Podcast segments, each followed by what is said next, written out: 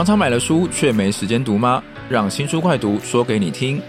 新书快读是经理人推出的说书服务，用影音、音频、图解简报为你说书，把复杂的知识变得好懂、好吸收。每天只要十分钟，轻松听懂商管好书，学会应用新知识。现在就打开本集节目下方的资讯栏，即可享有 Podcast 专属优惠，一年一七六零，让我们一起 Learning。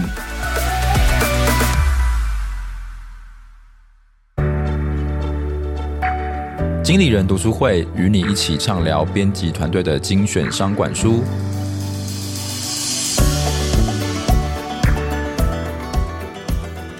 欢迎来到经理人读书会 Podcast，我是主持人经理人月刊记者卢廷熙。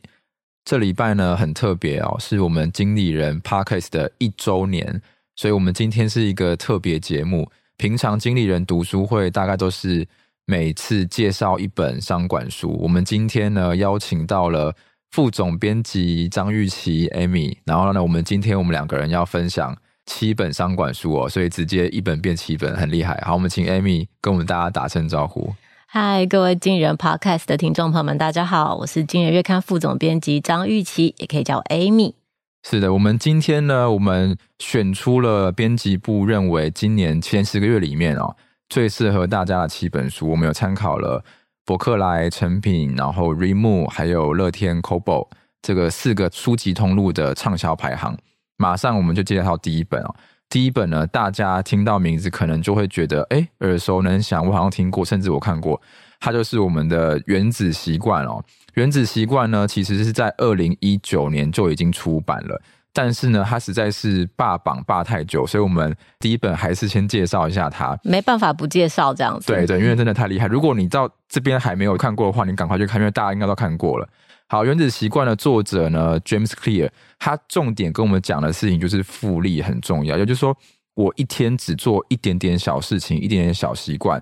那我做了长久以来，它就会累积很大的效应，很大能量，所以这就是原子习惯的基本概念。那其实书里面呢，还有跟我们讲有四招比较厉害的一些小撇步，包含了提示自己，然后还有渴求，还有反应跟奖励。所以我们稍微来先跟大家讲一下其中两个比较有趣的步骤。那我们请 Amy 跟我们讲一下，你觉得哪个比较有趣？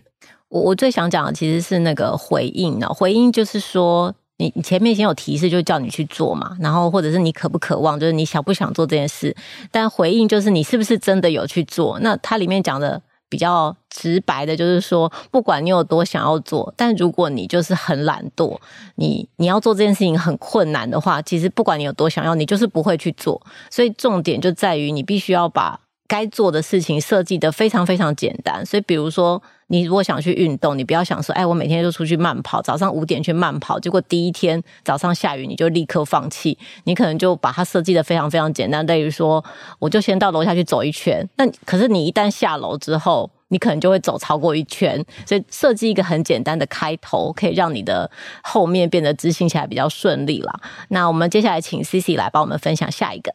好，其实我想讲啊，就是奖赏跟奖励一样的概念。其实奖励是，我觉得是对我来讲非常重要。就是说我今天我可能有点那种机智的感觉，我做一件事情，我就会有一个鼓励。虽然说有点像什么小狗那样，但是其实真的是这样。就比如说，我今天我想要跑步，跑步完我就可以吃蛋糕。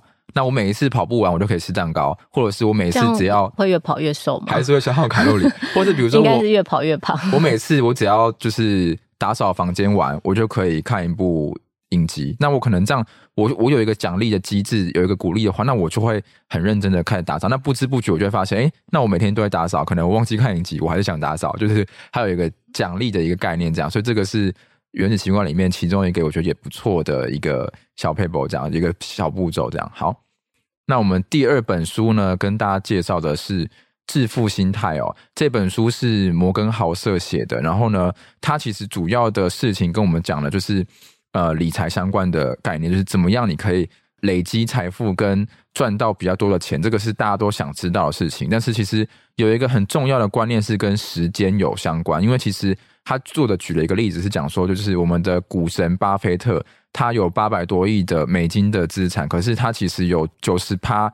是在五十岁以后才开始慢慢累积到变成亿万富翁。所以其实有一个很重要的概念是，如果你想要致富，想要可以存钱，不能够心急。那有一个重点就是跟时间还有储蓄率相关。就是比如说，我今天想要慢慢的往财富自由前进，那我可能就要去计算说，哎，那我一年我可以存多少的薪水？如果我的薪水很多，可是我薪水只能存二十趴，那我可能就要存很多很多很多年。如果我今天薪水没有很多，可是我我很省吃俭用，我可以存八十趴，我可以存九十趴，当然应该不会那么多。但是这样的话，我可能要达到财富自由就不用那么多年。所以其实跟时间是很相关、高度相关的事情。这是作者跟我们讲了一个很重要的观念。还有一个是储蓄率，对不对艾米哦，对啊，先补充一下，刚刚 CC 说，因为他在讲那个这个作者在引用巴菲特的故事的时候，他讲说，其实巴菲特有一个很好的起点，他故事里面有提到，他是从十岁或是十一岁就开始投资，所以他可以有很长很长的复利的时间，所以这件事情也是给所有的听众去了解说，如果你现在有小孩，现在就是开始帮他投资的时候了。那第二点就是储蓄率哦，储蓄率就讲说，首先是时间要越长越好，每个人是一样的，每个人的时间都是一样的。那储蓄率就是你去思考你的钱花在哪里。它有一个很重要的观念，就是说，如果你把钱花给大家看，其实你就没有拥有了钱。如果你买了一台一千万的超跑，你并不是。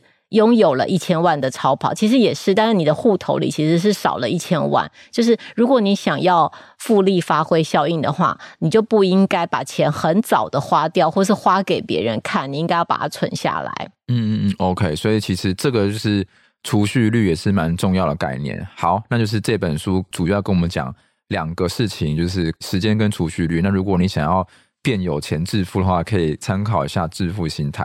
第三本呢，也是跟理财相关，因为今年的书市里面理财的书表现都很好。第三本书名是《ETF 实战周记》，然后呢，这是我们的一位理财专家施生辉，也就是乐活大叔他写的书。那这本书他就是乐活大叔的五十二个叮咛。其实我们刚好今年呢，经理月刊也有采访过施升辉，那那时候他就跟我们讲说。他其实呢，因为今天要介绍 ETF 嘛，这本书他讲 ETF，他其实四十八岁之后才开始去买我们的零零五零跟零零五六两个这个定期存股。那今年他现在已经六十一岁，他就说他已经可以领那个现金股利，然后快乐退休，还可以照顾爸妈，常常出门旅游。但是呢，他讲有一个很重要的概念是，其实 ETF 不是帮他。赚大钱，可是它是可以有一个稳定发挥、稳定成长的概念，对不对，Amy？嗯，然后其实我想帮那个婷熙打个广告。其实我们经理人月刊今年也做过那个 ETF 的专题，然后专题的制作人就是婷熙。那个婷熙，你开始买 ETF 了吗？还没，目前准备之后马上就开始准备加入的。对，Amy 今年有买。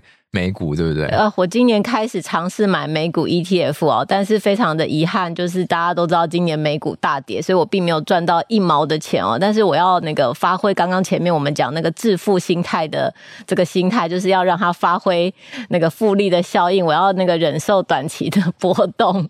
对，好，如果你对 ETF 有兴趣的话，也可以看这本书，或是看经理月刊我们今年做的专题啊，也是 ETF。好，那第四本书呢，是比较跟理财没有那么相关，但是也是很适合职场工作者看，就是卡片和笔记。这个呢是德国的社会学家尼克拉斯鲁曼写的。那他这本书就是在讲跟笔记相关的事情。其实大家都会工作，大部分都可能会写笔记，对不对？像是我会写笔记，但是我可能就是想到什么写什么这样。那 Amy，你会想常写笔记吗？现在比较少，但是我大学的时候的那个课堂记录就是长得很像逐字稿，所以我的笔记方式其实就是逐字稿型的那个笔记。对，那如果呢，你的工作是很需要做笔记，比如说可能开会需要做记录啊，或是很长老板跟你讲话，你记不起来太多事情要记起来的话，你就可以很适合看这本书，因为他跟我们讲的观念是，就是你在做笔记的时候，你必须要有同整的概念，然后不要只是说我。听到 A 就写 A，听到 B 就写 B，所以呃，如果你可以比较有系统的来写笔记的话，你的整个工作的模式都会变得更顺畅。像是一开始有跟我们讲叫做灵感笔记，灵感笔记的意思是讲说，就是哎，那我现在有什么事情呢？我现在想到，我就先写起来，就是像平常我们这样写的概念，就是灵感笔记。你可能就是稍纵即逝的想法，也可以先写下来。那第二个概念呢是文献笔记，文献笔记跟灵感笔记不一样，就是讲说我听到着我比较感兴趣的记录下来，比如说像是一段文章、一段书籍或是一些重要的资讯，那你把它简短跟清楚写下来，就是跟灵感笔记比较不一样。所以这两个笔记的层次就不同，一个是比较随手，一个是比较有系统性记录下来。那这样的话，你在做笔记的时候，你就可以分类说，哎。我有一部分是灵感笔记，比较随意；有一部分是比较正式的，然后比较有参考书目的来源的笔记。那是你你在做笔记的时候，就可以比较分门别类这样子。那其实还有别种，对不对？哦，就是。做了灵感笔记和文献笔记之后，你你其实会后来会再对照你你新旧笔记对照去思考，说这些笔记之间有什么关联啊？那用自己的话，把你这个想到的事情，把你重新呃认知跟消化到的观念，把它重新写在卡片上。那这种卡片会对你来说是一个非常有用的事情。那这种事情，他会把认为这种笔记叫做永久笔记。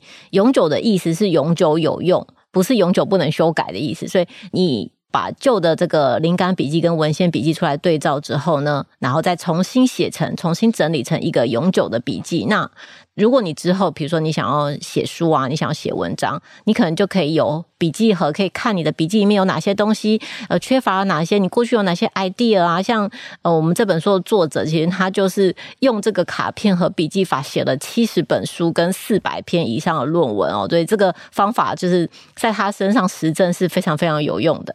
对，所以现在开始，你就可以做一个一个笔记盒，然后把永久笔记就是做了好几个之后，就是比较对你有比较高的帮助。好，第五本书呢，书名是比较有趣哦，它是别做热爱的事，要做真实的自己。这本书其实是对呃我们职场上面大家在找工作的时候有一些跟以往不一样的建议。平常我们大家可能想说，哎。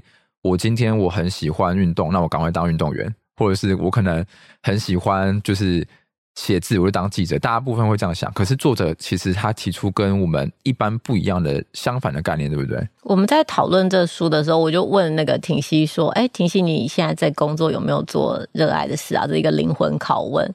对，我那时候就说：“哎，其实有啊，因为我蛮喜欢采访，我也喜欢跟别人聊天，也喜欢书写跟记录，所以我其实还算。”蛮喜欢自己的工作的，所以其其实听戏不用看这本书。那我介绍一下这本书适合的读者，这样子，他是说，比如说有时候我们会想要一个职涯的建议，你说你去思考你喜欢什么事情，然后你就去做你喜欢的事情。那这本书的作者他本身就是一个职涯规划师，然后他也做过非常多种不同的工作，但他是认为说有时候我们会喜欢很多事情，比如说你随便问一个人，你可能他都会说哦，我喜欢旅游，呃，我喜欢看书，我喜欢看电影。那但是这并不代表你。你需要去做电影相关的工作，或是做这个旅游相关的工作，就很像说哦，比如说你很喜欢逛街买衣服，难道你要去做服装设计师吗？其实不是哦，就是他认为热爱可能是被有有一点被滥用，变你只是喜欢而已。那你应该要从哪些方向去？思考该做什么事情呢？一个是了解那你的核心的本质是什么，就真正跟你的天赋相关的事情，跟你的专业或是跟你的技能相关的事情，跟你的价值观符合的事情啊，在这本书里面其实有蛮详细的这个一条一条的路径带你去规划，说你去怎么样去寻找真实的自己，适合自己的工作会往什么样的方向去做，这样子。嗯，所以其实这个角度。蛮特别不一样，就是你不要只想我喜欢什么，而是什么事情适合我。这个是有可能我们之前比较容易忽略的。那你看这本书之后，可能就会有新的体悟。好，第六本书跟第几本书呢，都蛮有趣，跟思考有相关，跟思维类相关。第六本书呢叫做长线思维，其实呢，它跟原子习惯的概念有一点点是类似，就是有复利的概念，但它讲的就是说。我要有比较有长期的思考的模式，长期目标，长期的思维。那如果我拥有这样子的思维呢？我在做事情的时候，我会考虑到比较长远的计划，而不是短视尽力。那这样子，我长期下来，我得到的回报呢，会是比较呃指数型翻倍的成长，不是只有线性。所以我可能我做一分，但是我做事情是长期来考量，我最后。回到呃收回的结果可能是五分。那如果我只做短视经验的事情，我做一可能就只到一。所以这个是长线思维给我们最重要的的观念。那其实呢，其中有一些比较呃想小细节，他作者有跟我们讲，像是你要培养长线思维，有什么事情要注意？可能是第一个是我要先完成小的目标，因为呢，如果我呃，马上要跳到长线思维，要做大目标，我可能会觉得很累，或者可能觉觉得做不到。所以其实有一个很重要的观念是，那我要慢慢先做小的跟持续的努力，那这样做到最后，我可以慢慢往大目标前进。所以其实这本书跟我们的原子习惯有一点点相同复利的概念。这样，这是我们的第六本书。好，第七本书呢，也是跟思考有相关的，它的书名就是逆思维，英文是 Think Again。这本书呢，讲的观念是。我们平常在想事情的时候都是比较单向思维，但是其实你可以反过来想，用不同的角度来思考事情，你会得到不一样的结果，而且这些结果通常可能都还不错。那作者举了两个例子哦，第一个例子是有一次在森林火灾当中呢，消防员因为火害大，他们都最后都丧生了，可是只有一个人他活下来，他用的方式就是用。逆思维的方式，这个其实在消防训练里面也通常也都没有特别教。他在那个有一块区域里面开始放火烧，所以呢，他那块区域里面就先烧光了。那真正的大火烧到他那块区域的时候，都就没有东西烧，所以就有氧气可以让它活下来。所以。这个放火的方式竟然比扑灭大火的方式还要好，所以这个是一个逆思维的结果。这个是不是现在也已经成为就是消防人员比较常见，就是已经变成一个通则，是一个阻止火灾的方式？对对对，但是其实，在那个年代，就是这个这是比较早期的时候，他们当时是没有这样的训练，可是那个人是在急中生智的情况下面想出来的结果。这样，那第二个例子呢，是跟。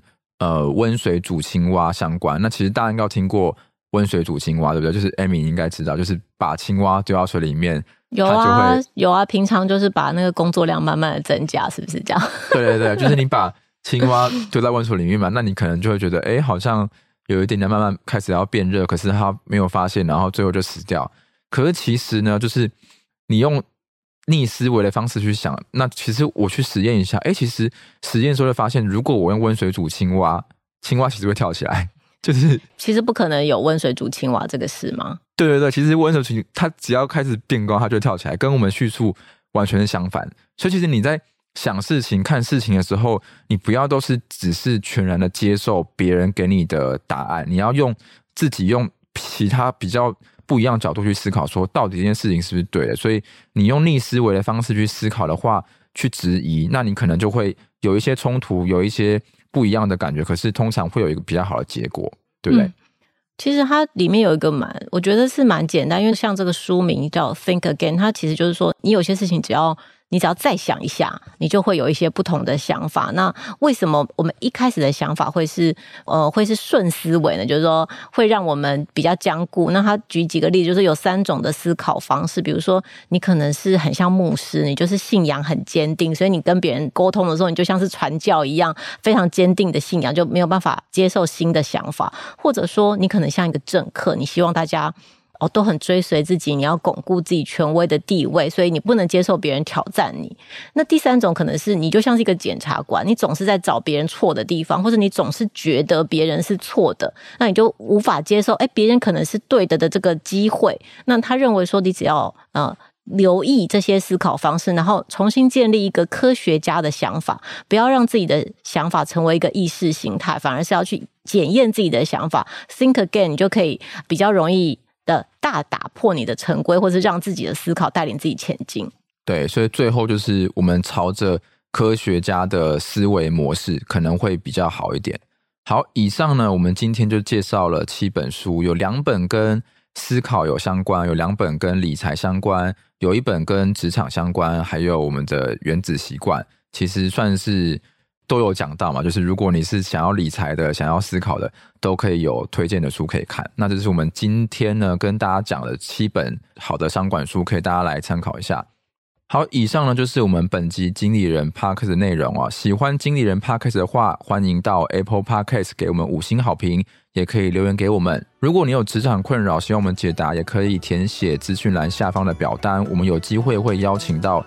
职场专家为你解答哦。那今天的经理人 Podcast 读书会就到这边，那大家拜拜，拜拜。